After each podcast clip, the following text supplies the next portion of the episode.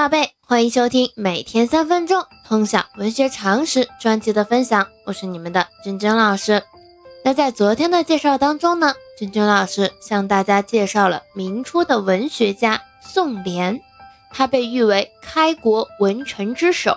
宋濂一生勤奋好学，主修元史，著作颇多，《宋东阳满生序》为传颂后世之名作，被选入教材。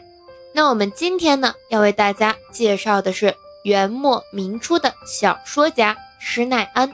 那我们现在就开始今天的分享吧。施耐庵原名彦端，字赵瑞，号子安，别号耐庵。元末明初的小说家，中国四大名著之一《水浒传》的作者。施耐庵十三岁入私塾，十九岁中秀才，二十九岁中举，三十五岁中进士。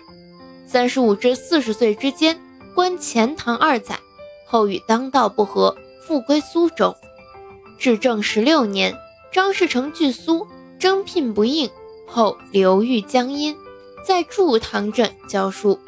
七十一岁或七十二岁，迁兴化，旋迁白居场、石家桥、朱元璋屡征不应，最后居淮安卒，终年七十四岁。传说他曾经参加元末张士诚起义，因目睹朝廷腐败、社会不平，遂作《水浒传》，抒胸中之愤。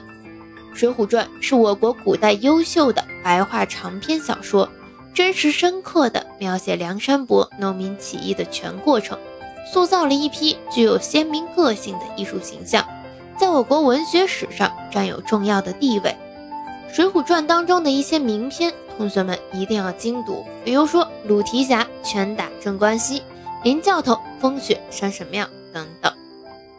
那我们今天分享施耐庵就到这里。